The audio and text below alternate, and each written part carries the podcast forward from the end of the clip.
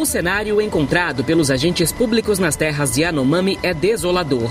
Uma força-tarefa já resgatou cerca de mil indígenas da região, todos doentes. A situação emergencial de saúde dos Yanomami em Roraima voltou aos noticiários no início de 2023, como mostra esse trecho de reportagem da TV Cultura. A crise evidenciou a carência da saúde indígena no país. E, segundo dados do Ministério da Saúde, até fevereiro deste ano, eram apenas 180 médicos que trabalhavam em territórios indígenas em todo o Brasil. Condições precárias de trabalho e estrutura foram os maiores obstáculos para os agentes de saúde. Durante esse período foram diversas as dificuldades para prestar assistência básica para essa população. É, desde a falta de insumos e medicações para as principais patologias que acometem essa população, falta de alimentação para os pacientes internados, falta de equipe suficiente para a assistência de todo o território. Então, foram inúmeras as dificuldades que comprometeram a assistência à saúde dessa população. Esse é o relato da médica Ana Caroline Marques, que atua no território Yanomami há pouco mais de 10 meses. E durante todo esse período, ela é a única médica no polo base de Surucucu. No momento que eu tenho é a esperança de que, com a ação emergencial, nós tenhamos mudança na situação de saúde dessa população. E trago como preocupação é o impacto cultural que as nossas ações poderão causar no futuro para essa população. Então, o que eu espero é que nós tenhamos respeito e empatia por essas comunidades e que nós possamos valorizar a medicina tradicional, os saberes originários. Neste episódio, vamos falar sobre saúde indígena para além dos desafios territoriais. A nossa entrevistada é a Ana Lúcia Pontes, médica sanitarista e pesquisadora da Escola Nacional de Saúde Pública da Fiocruz. Ana é escritora e organizadora do livro Vozes Indígenas na Saúde e atualmente ela é coordenadora do COI Yanomami. Eu sou Mara Régia e esse é o Latitude Cast, uma produção da Amazônia Latitude. É com enorme prazer que nós recebemos aqui no Latitude Cast Ana Lúcia Pontes. Seja muito bem-vinda, Ana, que prazer. Obrigada, Mara. É um prazer enorme poder estar aqui conversando contigo. E é claro que o nosso bate-papo começa justamente pela questão dos Yanomami, né? Sabemos que a saúde indígena é a matéria-prima do seu trabalho, mas eu queria muito saber um pouco mais sobre esse trabalho que você coordena nessa operação de saúde dos Yanomami. Como é que você está dando conta? Diga lá. Eu, enquanto pesquisadora da Fiocruz e da Associação Brasileira de Saúde Coletiva, a gente já vinha há um tempo monitorando a situação aqui do território Yanomami, que já era, né, há muitos anos, era um local que a gente sabia que tinha as piores mortalidades infantis dentre os vários distritos e ao longo desses últimos anos, particularmente da pandemia, a gente já vinha também vendo o aumento né, dos indicadores relativos à prevalência de nutrição e malária e que já nos preocupava, inclusive dentro do âmbito da atuação da DPS 709, né? Já vinham ações também judiciais sendo feitas, então a gente tinha um mapeamento de que a situação aqui é, era grave, que precisava de uma resposta é, emergencial que fosse intersetorial e interinstitucional. Então, nesse começo de ano, né, com a transição de governo, eu fui chamada para dar um apoio técnico para a nova gestão da CESAI e a, a, agenda do enfrentamento da crise Yanomami tava, foi colocada de imediato como prioridade para a ministra Nízia, e daí o secretário Weib solicitou que eu tivesse nessa articulação lá no nível ministerial. A partir daí a gente começou a elaborar um diagnóstico, que foi um relatório da missão exploratória. Ao mesmo tempo, foi o um momento em que, é, enfim, as, as tristes e trágicas imagens circularam em redes sociais e o presidente é, teve contato com a situação aqui de uma maneira mais, mais direta e se acionou, então, em nível é, da presidência, um decreto instaurando lá o Centro é, de Enfrentamento da Desassistência e dentro do Ministério da Saúde, a ministra Nízia decretou a emergência de saúde pública de interesse nacional, a SPIN, e que dentro de uma SPIN se aciona esse mecanismo chamado Centro de Operações de Emergência, para dar uma, uma agilidade na resposta emergencial. Então, daí, nesse momento, é, também fui chamada pelo secretário Veide para estar na coordenação nacional desse Centro de Operações da Emergência Yanomami, que é a primeira vez que se decreta um SPIN em território indígena, né? E é a primeira vez também que se decreta uma SPIN relacionada à desassistência. Ah, então, é uma SPIN de desassistência, isso quer dizer que é uma SPIN que tem a ver com um problema crônico, né, de provimento de assistência é, neste território, nesse território que tem um sistema de saúde, né, que é o Distrito Sanitário Especial Indígena Yanomami, mas que nos últimos anos sofreu um tremendo desmonte de desestruturação e que junto com a questão da invasão garimpeira e a falta de proteção do território indígena Yanomami levou a chegar uma situação é, de saúde da população aqui, particularmente das crianças, muito grave, com enfim, uma alta prevalência de desnutrição, com descontrole da malária malária é, e com muita morte de criança, principalmente crianças menores de um ano. Sim, agora, doutora Ana Lúcia Pontes, acho que é importante a gente compreender um pouco melhor o contexto histórico de emergência dos debates sobre a reformulação da política de saúde dos povos indígenas. Como é que foi esse processo? Sim, na verdade, o que a gente está vendo é a necessidade até de revisão como ela foi tratada essa política nos últimos anos e, por exemplo, com leituras em outro governo que a gente discorda. Por exemplo, aquisição de alimentos para pacientes acompanhantes nas unidades de saúde dos ICEIs, né? A questão de aquisição de alimentos a gente sempre entendeu como uma medida de segurança alimentar que a, o setor saúde está diretamente envolvido, né? Essa medida, por exemplo, nos últimos anos foi revertida de modo que a gente chegou a um cenário atual que aqui nas unidades de saúde não estava tendo aquisição e distribuição de alimentos para pacientes e acompanhantes que ficam às vezes semanas e meses, né, nos polos bases ou até aqui na Casai é, necessitando de tratamento, né? E que te, você tem que garantir essa alimentação, né? Uhum. Então, é, a gente viu, né?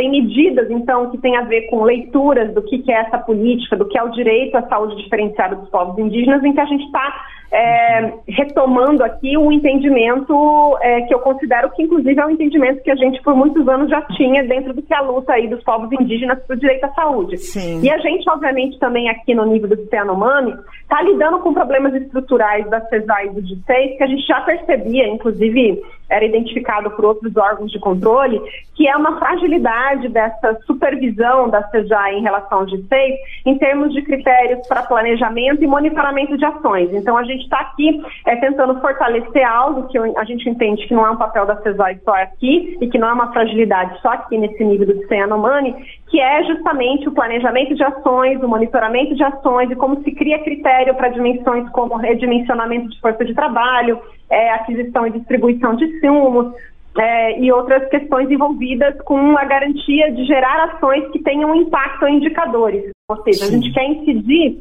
é, é, na redução, nesse caso, principalmente de mortalidade infantil, né? E que a gente tem que estar olhando as nossas ações enquanto é como elas estão atuando em relação a este indicador. Em meio a tantos problemas que acredito se evidenciaram durante a pandemia, como é falar de saúde dos povos indígenas antes e depois desse flagelo? É, acho que não diria a pandemia, enquanto falar da pandemia de um agente viral novo que circulou, né? Acho que a pandemia enquanto um contexto e um período que está relacionado a várias coisas, né? Em que a pandemia pegou aí um grosso de um período é, de um modo de, é, de, desmonte da política higienista, né? Uhum. Então foi um problema que não é só a chegada de um vírus, foi um período em que você teve é, um retrocesso na política indigenista, um retrocesso e um desmonte das instituições de proteção de direitos indígenas, como o IBAMA, como a FUNAI, e que, portanto, foi conivente é, e permitiu uma entrada maciça de garimpeiros aqui na região e que, consequentemente, esses garimpeiros também não têm nenhuma, nenhum cuidado também de saúde, introduziram é, várias doenças, como a malária e a própria Covid, né? É um período também que, dentro dessa política de Estado, é, se inviabilizou parcerias e atuações no território Yanomami, né? Então, a gente viu que foi um período em que diminuiu as ações no território Yanomami, é, não só do próprio DICEI, mas também de entidades que atuavam aqui e apoiavam. Então, portanto, essa população ficou realmente é, desassistida é, nas várias ações, que houve um desmonte mesmo desses programas estruturantes, como de controle de malária, é, como a questão também de monitoramento da vigilância nutricional das crianças, como da imunização, em que a gente chega e vê isso. Esse cenário que a gente viu, por exemplo, que, o, que a cobertura vacinal é, do ano passado foi de 53%. Então, a gente viu realmente é, é, isso, foi um período que não é a pandemia em si, eu diria, né? Uhum. A pandemia foi um agravo, claramente, em que a gente viu um aumento aqui de síndrome respiratória aguda grave, mas em que o enfrentamento da pandemia também foi muito frágil nesse território, né? Em que a vacina teve uma cobertura baixa, a distribuição de insumos também foi baixa, a vigilância da Covid, assim como no geral das outras ações e particularmente com relação à proteção desse território, né? Então, Sim. eu acho que é mais do que falar do vírus, é falar de um período que conjuga esses vários fatores é, que, com certeza, né, levaram ao agravamento da situação de saúde aqui da população. Então, nós estamos conversando com a Ana Lúcia Pontes, médica sanitarista e doutora em saúde pública e eu diria escritora também, já que ano passado, 2022, a doutora Ana organizou uma publicação o livro Vozes Indígenas na Saúde.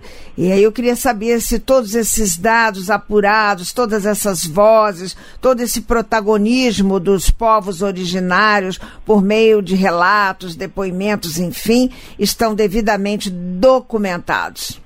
É, acho que esse trabalho é um trabalho que eu mergulho muito, né? É fruto de uma pesquisa que até eu diria que, de certa maneira, me preparou um pouco para nessa posição que eu estou aqui, né? Uma pesquisa que a gente começou é, em 2018, quando até eu vim aqui no território Yanomami é, em, na, em Boa Vista para ouvir né, o que foi a organização e o que tinha sido a criação desse Distrito Sanitário Yanomami, que foi o primeiro Distrito Sanitário Indígena criado no Brasil em 1991, num conjunto de uma conjuntura né, muito parecida do que a gente está vendo agora, né, num período em que houve também uma importante invasão garimpeira que desencadeou um surto enorme de malária, é, no momento em que várias entidades se articularam e que o governo brasileiro é, se estruturou para criar essa resposta aí sanitária, que foi o Distrito Sanitário Yanomami, é, e que foi precursor aí no Brasil da política de saúde indígena e que mostra em que é possível ter uma ação aqui nesse território e reverter esse cenário. E daí, nesse processo, né, uma preocupação que a gente tinha nessa pesquisa, a gente entrevistou é, um conjunto de pessoas, inclusive, que estão envolvidas na resposta agora, né, como o Marcos Pellegrini,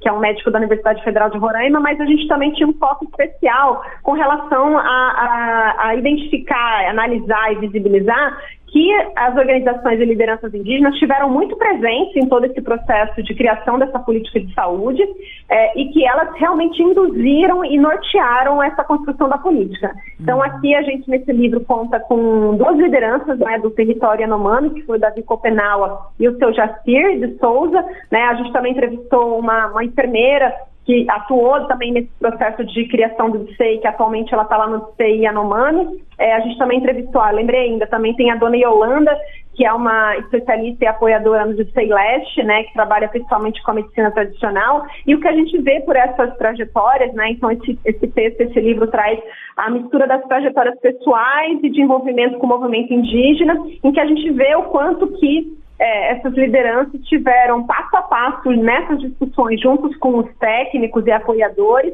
é, em que eles direcionaram efetivamente a criação do que é a atual política de saúde indígena e que fala, né, na necessidade contínua, né, e nesse trabalho até no qual a gente tem estado alerta, de que a gente tem que estar constantemente criando mecanismos para escuta e participação das lideranças e organizações indígenas na tomada de decisão relativa às políticas de saúde, uhum. tanto que o nível do nosso COI local, a gente convidou as seis organizações organizações indígenas Yanomami e o CONDICE, né, que é o Conselho Distrital de Saúde Indígena Yanomami, para estar presente, porque essas pessoas elas têm os subsídios adequados com relação ao diagnóstico de situação de saúde e elas são fundamentais para pensar junto e construir estratégias de enfrentamento e ações de saúde. Né? Então, esse livro, obviamente, ele não pega só a região aqui do território de Roraima, né?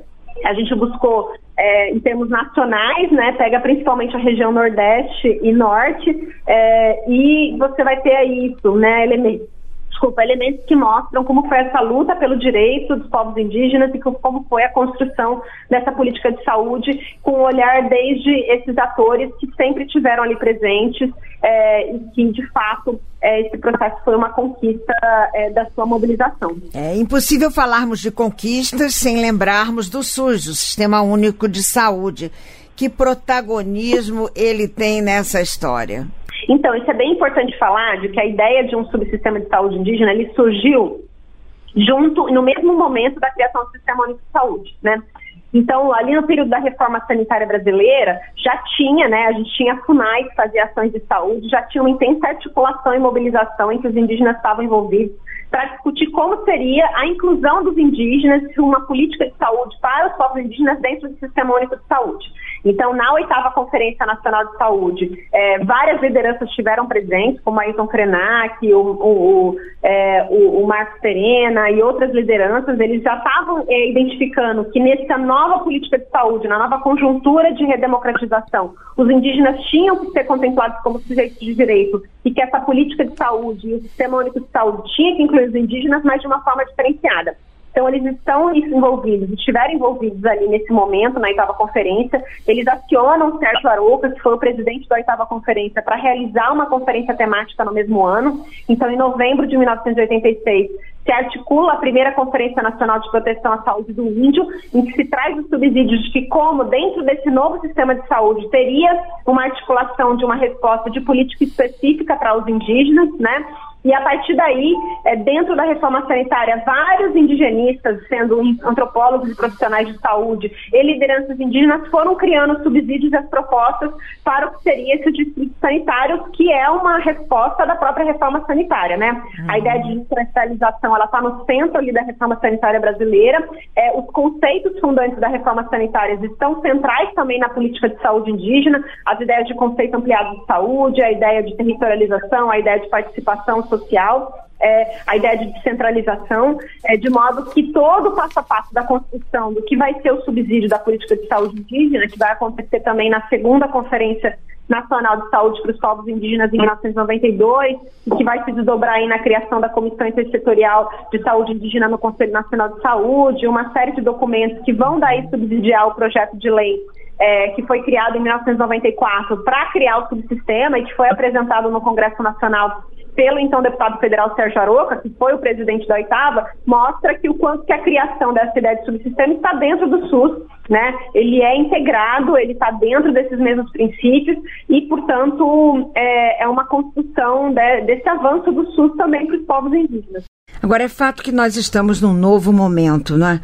O governo federal acabou, inclusive, de anunciar a retomada do programa Mais Médicos. E eles vão prestar assistência exclusiva para os povos indígenas nessa região, região norte do nosso país. E como é que vai ser o trabalho deles por aí?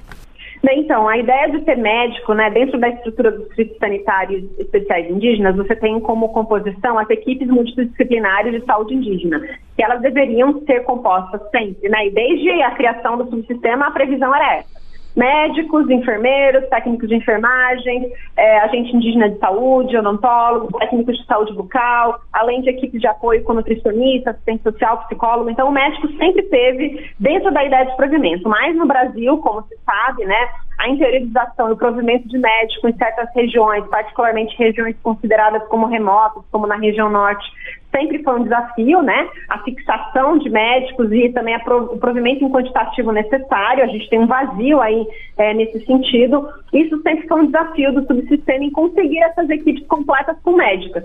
Então, esse provimento só foi melhorar a partir da criação do programa Mais Médicos mesmo, e na área indígena ele foi até um segundo passo, se eu não me engano, realmente as equipes só começaram a entrar a partir, se não me engano, de 2015. E daí a gente viu com as mudanças que aconteceram nos últimos anos, novamente, né, principalmente com relação à cooperação lá com, com o governo de Cuba, uma redução novamente de médicos em áreas indígenas, de modo que a gente chegando aqui no Yanomami, eles tinham, se não me engano, três médicos, né, que fazem até sistema de rodízio, ou seja, um quantitativo, se você considerar que aqui tem no território 31 polos bases e 37 unidades básicas de saúde indígena, ou seja, você tem 68 unidades de saúde no território indígena, além da CASAI. É um quantitativo de médicos insuficiente, né? Sim. Então, a retomada aí, a estratégia do programa Mais Médicos, ela é fundamental para a gente tentar começar a ter equipes multidisciplinares de saúde indígena completa, ainda é um quantitativo insuficiente para garantir equipe completa em todas as comunidades, até mesmo porque a nossa avaliação aqui não precisa ter equipe completa em todas as comunidades o tempo todo, né? mas a gente espera com isso agora conseguir garantir uma assistência de melhor qualidade, tendo um profissional que também é essencial. Né? Então a gente está nesse momento com esses profissionais aqui em Boa Vista, acho que chegaram, se não me engano, 14 dos 19. Alguns estão tendo que terminar uma qualificação completa que é feita para o conjunto de médicos. A gente pediu essa antecipação da chegada por conta da resposta emergencial e a gente vê que a gente está, ontem eu encontrei rapidamente com esses médicos, com profissionais que estão bastante motivados, interessados em contribuir com essa resposta emergencial, né? A gente está fazendo a ênfase na qualificação deles para a questão do controle da malária, desnutrição e o IDP, que é uma estratégia para redução de mortalidade infantil, em que a gente quer que eles integrem essas equipes, fortalecendo a resposta que tem como objetivo principal nesse momento a redução da mortalidade infantil. Então, são, vão estar trabalhando aqui de maneira contínua, eles não são um provimento que tem a ver só com a resposta emergencial, né? Tem a ver com essa estruturação das equipes aqui de maneira completa. A gente sabe que os indígenas possuem saberes que são passados de geração para geração, né? Então, queria saber se você acredita ser importante aliar esses saberes indígenas, plantas, ervas e seus próprios processos de saúde ao da medicina convencional. Como lidar com isso? Isso é uma pauta importante para esse debate em torno da saúde indígena ou não? Não, isso sempre foi a pauta central, né? Isso não é nenhuma questão de acreditar ou achar, né?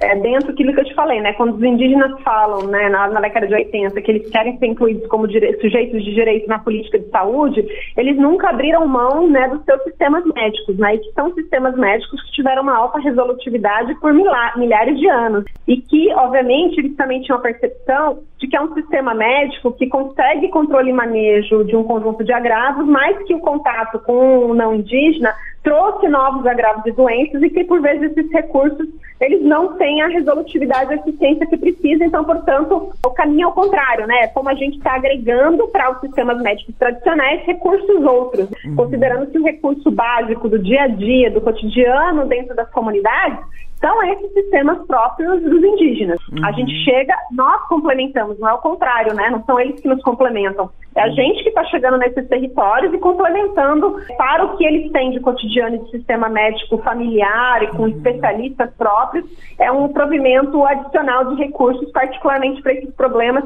que foram introduzidos devido ao contato forçado, né? Sim. Então isso é uma diretriz da política de saúde indígena, está envolvido na ideia da chamada diretriz de atenção diferenciada, que tem a ver com o fato que as equipes têm que reconhecer que os povos indígenas são sociedades que têm representações de corpo, de sinais e sintomas e sistemas de, de cura específicos em que a gente tem que entrar sem violar e sem desconsiderar, sem negar, sem, sem desqualificar é, esses conhecimentos e práticas, em que a gente entra complementando, né, em que a gente precisa trabalhar junto com é, com esses conhecimentos desses especialistas, inclusive ajustando é, as formas e os tempos da, do trabalho no sistema de saúde, né? Uhum. É, e que isso é uma, uma questão do cotidiano do profissional, né? Infelizmente a gente vê que a formação dos profissionais de saúde no Brasil, ela frequentemente não prepara esses profissionais para lidar com esse contexto intercultural, né? As formações de saúde, elas trabalham muito com uma ideia de conhecimento universal, absoluto, da ciência como uma única verdade, né? O preconceito, o racismo que existe na sociedade brasileira, também ele é embutido na, nos sistemas de saúde e nos profissionais de saúde, é, em que leva a desconsiderar né, e a desqualificar também esse tipo de conhecimento, mas quem está na saúde indígena e dentro da política de saúde indígena, isso é uma diretriz obrigatória, né? Você uhum. tem que reconhecer, você tem que respeitar, você tem que articular os fluxos e protocolos de assistência, tem que estar considerando essa diversidade, e isso vai variar de região para região, em que você tem que garantir um diálogo a respeito desses especialistas e desses conhecimentos aí relativos a todas as instâncias da vida, na verdade. É, é uma diretriz fundamental da organização da atenção à saúde indígena. Pois é, doutora Ana, estamos chegando ao fim dessa nossa entrevista, mas é inevitável que a gente fale um pouquinho sobre o papel da mídia nessa crise sanitária que se abate sobre os Yanomami, né? Entre a espetacularização das notícias que vem daí e o debate sério sobre os desafios e soluções frente às meninas e mulheres exploradas sexualmente pelos garimpeiros, por exemplo, né? Como é que a senhora avalia o papel dos meios de comunicação na cobertura do que acontece aí em Roraima, epicentro de toda essa triste história brasileira? Acho que essa questão da relação mídia é um desafio na resposta emergencial, né? E é uma relação do qual a gente entende como importante a mídia está atenta, pautando, monitorando, trazendo debate para a sociedade brasileira dessa realidade, porque efetivamente é uma realidade que nos indigna, nos revolta, né? é um absurdo a situação que deixaram chegar aqui nessa região e que tem a ver, na verdade, que esses fatos que você está colocando, nessas né, violações de direitos de meninas e mulheres indígenas, é o histórico dos 523 anos do processo colonizatório. Isso uhum. não está acontecendo agora, isso não está acontecendo só aqui, isso é a marca dessa violência colonial que objetificou e abusou e abusa das mulheres indígenas particularmente. É um ato contínuo que vem se reproduzindo, infelizmente, em que a gente tem que ter como centralidade no debate seu controle e combate e que a mídia, sim, tem que estar tá engajada também nessa construção, porque a gente vê muita culpabilização, muitas imagens que também fazem leituras rasas, estigmatizantes dos indígenas ao abordar certos problemas. Então, acho que a gente tem que qualificar a mídia, né? Tem que trazer junto e qualificar a mídia, particularmente aqui na crise humanitária, que não tinha a ver necessariamente com achar resposta, mas com gerar um objeto de consumo midiático aí. É uma situação muito triste. Os Yanomamis e as lideranças vieram aqui no COI muitas vezes pedindo que a gente atuasse para proteção disso. Então, aqui nem a questão da restrição, e a gente fez uma portaria conjunta da FUNAI e da CESAI, restringindo o acesso ao território Yanomami, justamente para controlar também a entrada na mídia, porque as lideranças iam dizer que elas não concordavam com esse uso da imagem das pessoas Yanomami, particularmente de pessoas que estão vulnerabilizadas, numa situação de saúde grave, e que é, a presença desse pessoal estava gerando conflitos na, até na própria resposta de saúde de atendimento. Então, a gente, por conta disso no COIS, tomou essa atitude de estar controlando e garantindo, tentando preservar esse contato aí da população e principalmente garantindo que não se fosse usada essa imagem dessa situação de uma forma é isso, né, que eles consideravam degradante, que eles consideravam inadequadas e que tem outras consequências para eles, porque o uso da imagem para uma pessoa inumane, ela tem múltiplos impactos para a uhum. família, para as pessoas e que é, não é como a gente olha, e é isso que nem você falou, né, que a gente gosta muito de estar vendo circulando, no caso deles não é é um desejo da maioria das pessoas em Yanomami esse tipo de veiculação de imagem. Pois então, é. É, é, a gente, obviamente, fica preocupado com a garantia da denúncia de certos fatos, eles têm que ocorrer, é, mas as lideranças indígenas têm que ter, de fato, o controle, tem que ter um, um, um trabalho junto com a mídia de como se trabalha né, em territórios esses, que lembrando que são povos de recente contato, né? É, em que a gente tem que tomar certas medidas protetivas, né? Mas que elas estão sendo decididas em conjunto com as lideranças. É. E com relação a essas violações de direito, os órgãos competentes estão aí, né? A ação de desintrusão, ela é fundamental para garantir essa proteção de meninas e mulheres Yanomami, né? Não tenho dúvida que a proteção territorial e a garantia de políticas públicas é a proteção necessária que tem que ser feita. Sabemos que os xamãs Yanomami seguram o céu à luz da obra do grande filósofo xamã Davi Copenaua. E eu espero que a doutora Ana Lúcia Pontes, médica sanitarista, doutora em saúde pública, coordenadora do COI Anomami, continue colocando seus braços a serviço dessa missão de segurar o céu contra toda sorte de abandono, de devastação. Com essa certeza, me despeço agradecendo muitíssimo a disponibilidade do seu tempo para essa entrevista e aproveito a oportunidade para parabenizá-la junto a toda a sua valorosa equipe. Muito obrigada. Gratidão, gratidão. Obrigada também pela oportunidade é, e estamos aí nessa luta. Bem, eu sou Mara Regi e esse é o Latitude Cast, com produção de Lucas Duarte e edição de áudio de Celso Rabelo.